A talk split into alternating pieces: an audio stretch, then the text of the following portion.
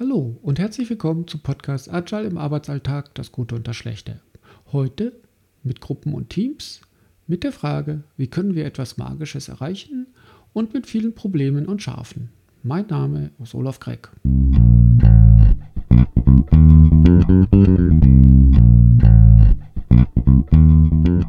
Agil im Arbeitsalltag, das Gute und das Schlechte. Danke für dein Interesse zuzuhören.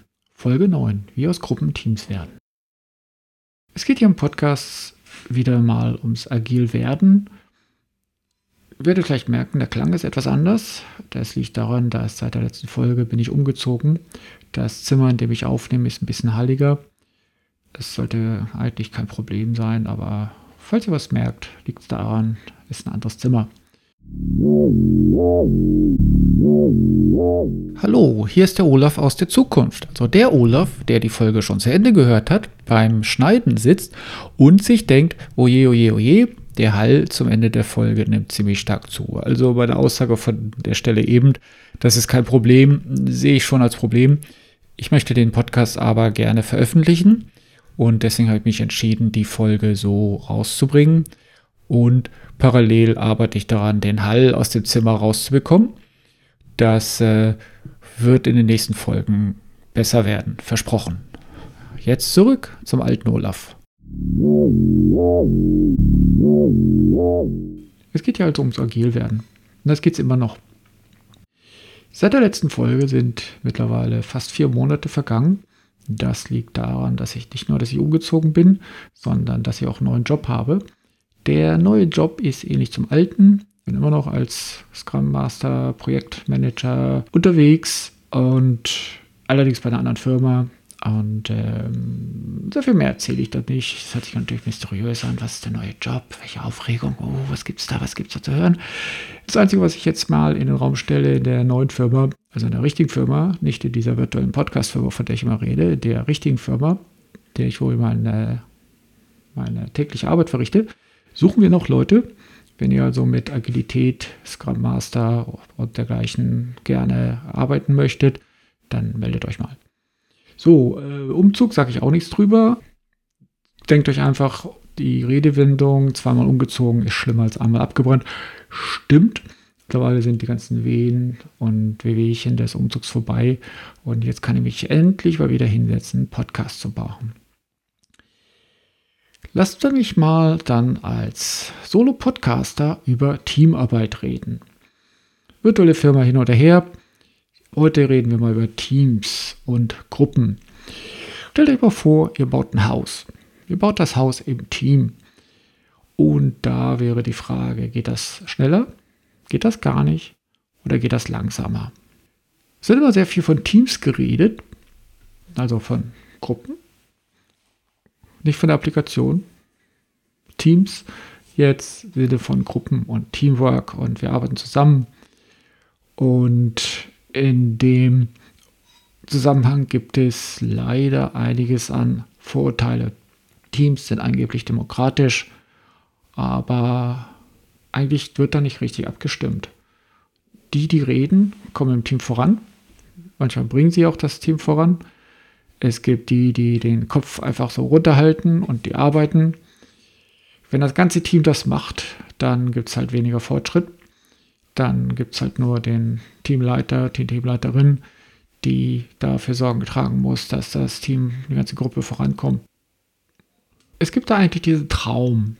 Ein Team, sobald eine Gruppe zum Team geworden ist, dann würde dieses Team etwas Magisches erzeugen. Sie würden etwas Außergewöhnliches machen die vereint etwas mit vorher nicht vorstellbaren und unerreichter Qualität und Schönheit schaffen können. Das ist so die Idee vom Team und vielleicht wird es euch jetzt klar, warum ich ab und zu Gruppe, ab und zu Team sage. Die Gruppe ist einfach ein paar Leute, die zusammensitzen und irgendwas gemeinsam machen und arbeiten tun und Team, ja, ein Team, das ist dieses Magische, das ist dieses Außergewöhnliche. Ja, und wie macht man aus einer Gruppe nun ein Team? Das ist heute Thema. Von den Vorurteilen, die ich eingangs erwähnt habe, kommen wir mal auf die Probleme, wieso Gruppen denn nicht Team werden. Da ist zumal die Koordination. Koordination lass dich mal bitte abdriften zum Schafehüten. Ähm, ich als Stadtmensch stelle mir Schafehüten ganz einfach vor. Man gibt den Schafen die Richtung vor, dann laufen die, die das Gras fressen die von alleine. Was ich aber gelernt habe, wenn Schafe nicht wissen, wo es lang geht und wenn die Angst haben, dann springen die auch mal über Hecke. Und wenn man sich denkt, ja, die könnte man die Straße runtertreiben, links und Heck sind ja Zäune, da kommen die drüber. Schafe können ganz schön hochspringen, wenn die wollen. Und so ist das bei Gruppen auch. Eine Gruppe kann sein, dass die in die Enge getrieben wird und Leute springen plötzlich und machen Sachen, die nicht vorhergesehen sind. Also die außerhalb der Koordination sind, die nicht das sind, was das dem Ziel der Gruppe entspricht. Ne? Die, die Schafe, die sollen einfach die Straße runterlaufen. Die Gruppe soll auf ein gewisses Ziel hinarbeiten. Aber aus welchen Gründen auch immer bekommen die Teammitglieder, die Mitarbeitenden da Angst und springen wild hin und her, machen Sachen, die sie nicht sollen und es scheitert an der Koordination. Okay, jetzt äh, Menschen mit Schafen zu vergleichen, ist ja vielleicht ein bisschen ein armes Beispiel, sehe ich ein. Aber so die Idee ist halt, äh, so Koordination, die Richtung vergeben, ist nicht ganz so einfach. Gehen wir weg von den Schafen. Denken wir mal, die Leute haben keinen Bock. Nee, keinen Schafbock. Also es gibt keine Böcke hier. Die haben einfach keine Lust. Die Mitarbeitenden wollen einfach nicht und mögen nicht oder die werden immer mit dem anderen Team verglichen und das andere Team ist ja besser und irgendwann demotiviert das einfach und irgendwann hat er keinen Bock zu hören. Die anderen sind ja eh besser und alles, was wir tun, das macht nichts. Also Motivation steht der Zusammenarbeit auch im Wege. Wie kann man in seiner Firma, sei es virtuell, sei es echt, nun aus einer Gruppe ein Team machen? Die großen Dinge im Geschäftsleben werden nie von nur einer Person alleine gemacht. Die werden immer von dem Team gemacht. Mitunter wird gesagt, ja, Frau sowieso, Herr sowieso hat das geleitet, aber ne, eine Person schafft die Arbeit nicht, die braucht zu Leute, die da mitarbeiten und je besser die mitarbeiten, desto besser ist auch die Person, die dann hinterher genannt wird. In meinem Beispiel lässt sich mal einige Probleme aufführen, die dem Team werden im Gegenstehen. Gruppen dann Gruppen bleiben und einfach nicht als Team zusammenarbeiten und nicht dieses Magische erreichen. Einer der Punkte ist, es werden individuelle Verhaltensweisen belohnt und nicht das Gruppenverhalten. Da werden äh, das Verhalten des Einzelnen und der Einzelnen wird bewertet und belohnt, aber nicht das Gemeinsame. Überraschenderweise, oder eigentlich gar nicht überraschenderweise, wenn man überlegt, was Firmen so erreichen, eine Firma ist nie, dass einer das äh, erreicht hat, dass der Geschäftsführer, Geschäftsführerin hat alleine das erreicht. Ja, bei, bei One-Man-Band ist es vielleicht so, aber die, gro die großen Dinge im Geschäftsleben sind nie von einer Person alleine gemacht worden. Die sind immer von dem Team gemacht worden. Das heißt, die Leute haben sich zusammengerauft und gemeinsam haben sie das geschafft. Damit die sich zusammenraufen, müssen das natürlich auch Leute sein, die in dem Team mitarbeiten wollen. Das müssen Teammitglieder sein. Eingestellt werden häufig aber Einzelkämpfer. Wenn man natürlich noch Einzelkämpfer einstellt und die Leute dahinter auch als Einzelkämpfer bewertet, dann kriegt man keine Teammitglieder. Leuten wird gesagt, sei schnell, sei vorne, erreich was. Selten wird den Leuten gesagt, sei niemals allein. Weil nichts kann eigentlich den Wert von Teamarbeit ersetzen. Ne? Der eine weiß es, der andere weiß es nicht. Gemeinsam erreichen sie es. Der eine weiß dieses, der andere weiß jedes. Und gemeinsam kommen die voran. Es ist so dieser, diese Idee von diesem magischen, was ich zu Anfang erwähnt hätte, dass man etwas Außergewöhnliches macht. Weil wenn die Leute einzeln zusammenarbeiten, kriegt man vielleicht ein Gemisch raus. Aber erst das Gemisch, das zusammengerichtet, zusammengerührt ist, wo die Chemie in der Gruppe stimmt, da kommt das Magische dann hinterher raus. Und wenn man nur Einzelkämpfer hat, bleiben das Einzelkämpfer. Ein weiteres Problem ist, die Autorität ist nicht verteilt. Es gibt immer noch den Teamlead, das, die, die, Team, die Teamleaderin. Wie gendert man das? Teamlead. Teamlead ist, glaube ich, schon richtig gegendert. Ja. Gut, also der oder die, die das Teamlead darstellt, gibt die Autorität nicht weiter. Die Person entscheidet selber und lässt das Team nicht entscheiden ob ein Teamlead ein gutes Teamlead ist, kann man äh, schnell rausfinden. Das liegt ein bisschen in dieser Charaktersache, kann man aber rausfinden. Viele Leute, alle Leute können Widrigkeiten aushalten. Aber um einen Charakter wirklich zu testen, gib ihm Macht. Und schau, wie er oder sie sich damit verhält. Geht die Macht weiter ins Team, gibt's, ist es ein guter Teamlead. Bleibt die Macht beim Teamlead und das Team selber muss nur ausführen, dann wird das nie zusammenklappen, das wird das nie magisch werden. Das nächste Problem, was das Teamwerden, das Magische verhindert und die Leute einfach eine Gruppe sein lässt, ist, die Organigramme zeigen nicht, wie die Arbeit getan wird. Da sind Titel und interne Strukturen und Hierarchien und das ist nicht die Sichtweise, mit der wir unsere Kollegen sehen. Und dann wird es auch schwer, sich damit zu identifizieren oder vielleicht auch mal eine andere Person, einen anderen Mitarbeitenden anzusprechen. Da steht ein Titel im Weg oder man darf die Strukturen nicht überspringen. Ziele der Organisation, wenn die bei den Mitarbeitern nichts anklingen lassen, wenn da keine Resonanz entsteht, dann wissen die Leute nicht, warum sie das tun. Und mit einem guten, warum tue ich das ja eigentlich, lässt sich vieles leichter ertragen. Wenn man früh morgens aufstehen muss und sich zur Arbeit quält und sagt, warum tue ich das ja eigentlich, oder gibt es nichts Gutes, was einen da überzeugt und selber motiviert, dann wird es nie was mit Teamarbeit. Dann bleibt es einfach ein, ein Mitarbeitender, der sich morgens zur Arbeit schleppt, irgendwie seine Arbeit macht, vielleicht noch nicht richtig, noch nicht richtig innerlich gekündigt hat, aber so auf dem Weg dahin ist, dann kommt dieser magische Gedanke, der von dieser Teamarbeit gewünscht wird, den kommt da nicht auf. Also Organisation müssen da irgendwie Resonanz erzeugen. Nächstes Problem auf meiner Liste. Spannungen im Team werden unterdrückt. Man muss ja mal lieb sein und zusammenarbeiten und äh, schon im Kindergarten wird einem erzählt, ja, streite dich nicht dem, vertrag dich da wieder, dann mach mal hin, vertrag dich mal. Und es soll in, in der Gruppe einfach keine Konflikte geben. Aber, aber, wichtige Sache, der Frieden ist nicht das Fehlen von Konflikten, sondern Frieden ist die Kunst, mit Konflikten umzugehen. Leute sind unterschiedlich, Völker sind unterschiedlich. Und Konflikte entstehen, aber wenn man damit vernünftig umgehen kann, dann gibt es auch Frieden. Und Frieden im Team ist das, was man braucht. Also die Kunst damit umzugehen, mit Konflikten, ist ein Hauptpunkt für um Gruppen zu Teams zu machen. Ich möchte nicht dauernd auf HR rumhacken. Die macht eine gute Arbeit. Aber in manchen, manchen Firmen, also in den Firmen, wo aus Gruppen keine Teams werden, kann es sein, das HR fokussiert sich zu sehr auf das individuelle Verhalten. Individualität ist das, was eine Zusammenarbeit lebenswert macht.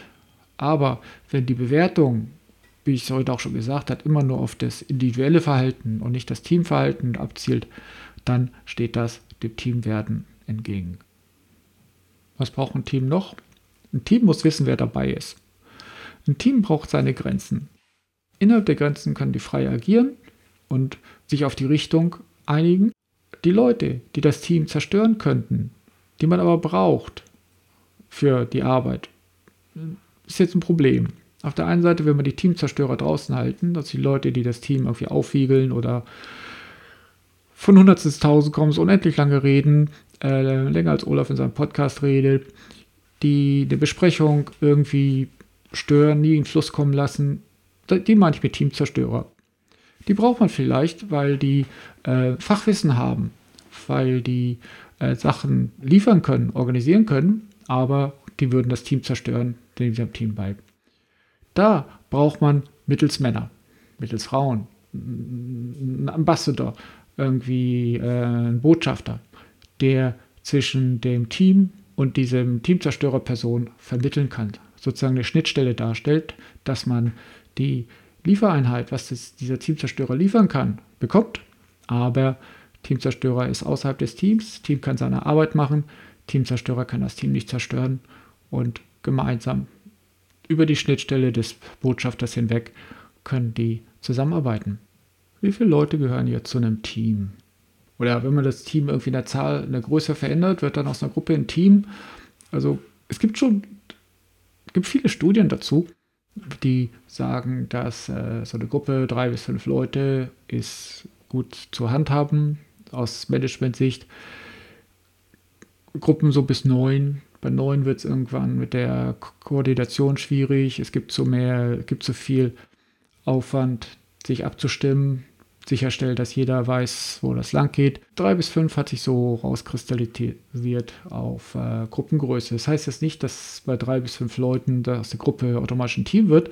Wenn die nicht miteinander arbeiten wollen, dann dann bleiben die in der Gruppe. Und eigentlich der letzte Blocker im Team werden, der letzte Blocker, der die Magie verhindert, ist Ego. Ego, Egoismus ist nicht Individualismus. Egoismus ist für sich selber arbeiten, für sich selber denken. Nein, an sich selber denken, nicht für sich, an sich selber denken. Das heißt, wenn ich mich nur dafür interessiere, was mein Vorteil ist, dann interessiert es mich nicht, was das Teamvorteil ist.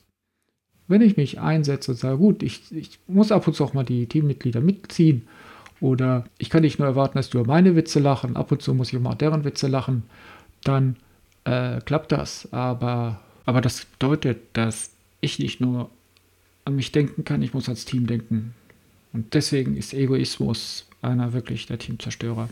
Teams müssen also nicht nur immer eitel Freude und Juppalier, wir sind alle glücklich, die können sich auch mal ein bisschen reiben aneinander. Das Aneinanderreiben muss aber von allen gewollt sein.